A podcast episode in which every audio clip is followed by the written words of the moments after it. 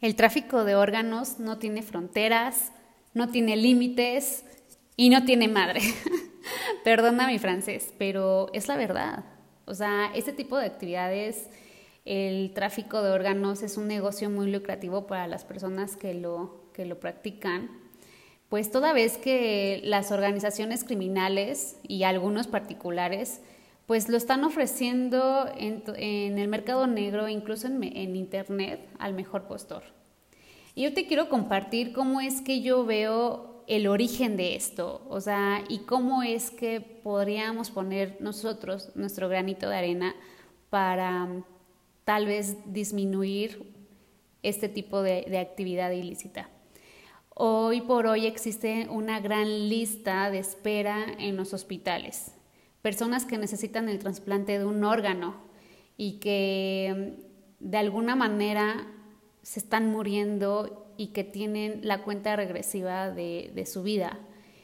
Y, y, en este momento yo te puedo decir que, aunque siempre trato de hablarles de integridad y de hacer lo correcto, nadie de nosotros está exento de pasar por una situación así.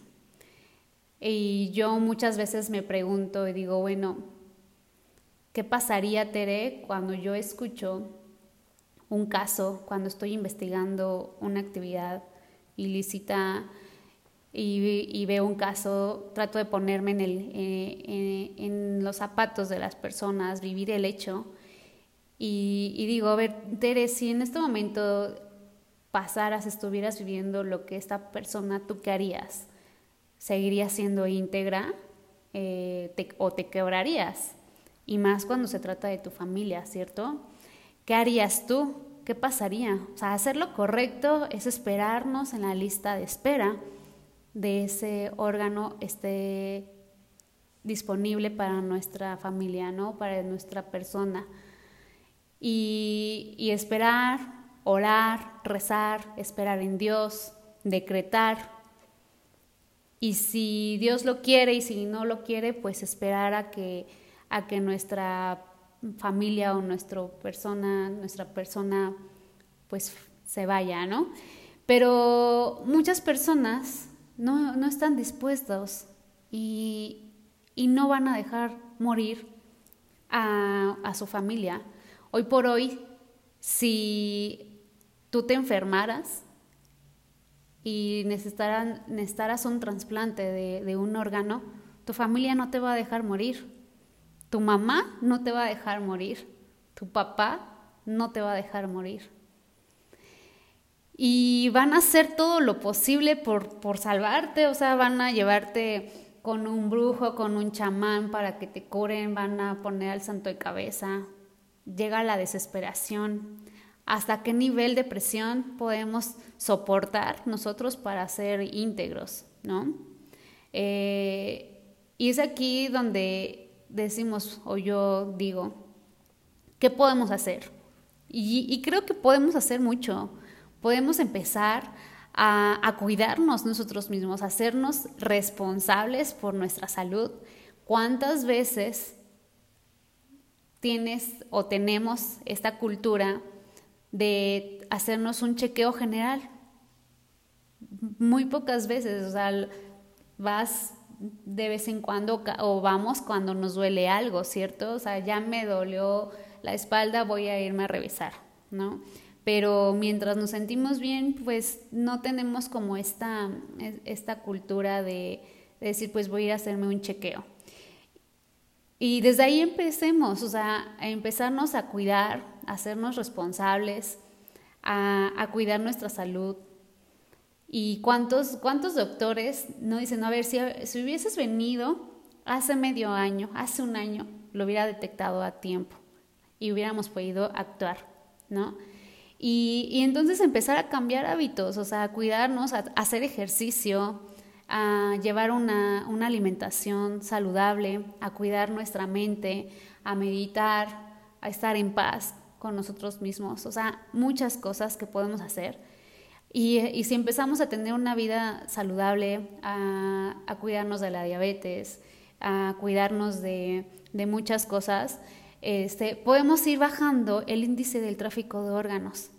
¿Por qué? Porque entonces nosotros estamos haciéndonos responsables por nuestra propia salud.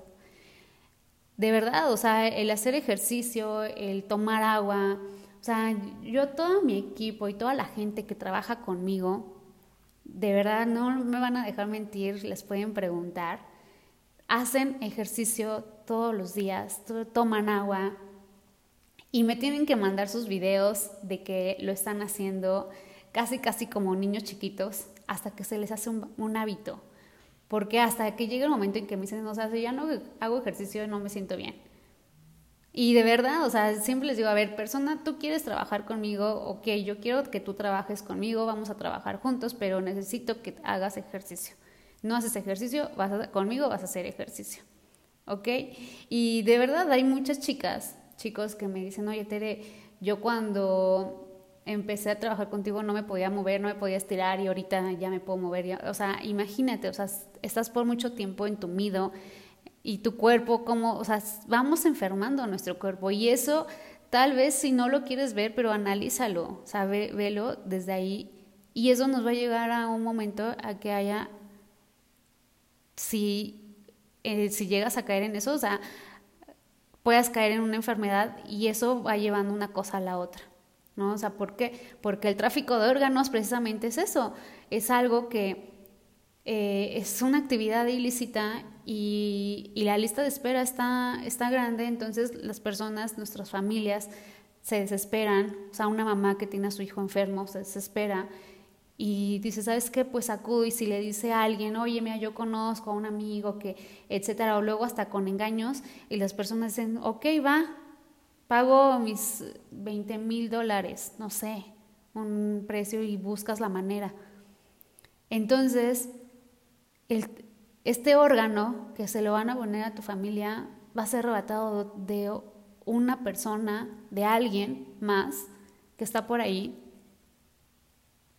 y que incluso puede ser también de nuestra propia familia. Entonces, desde ahí empecemos, empecemos a cuidarnos, y así es como yo lo veo. Compárteme, etiquétame y dime tú qué piensas.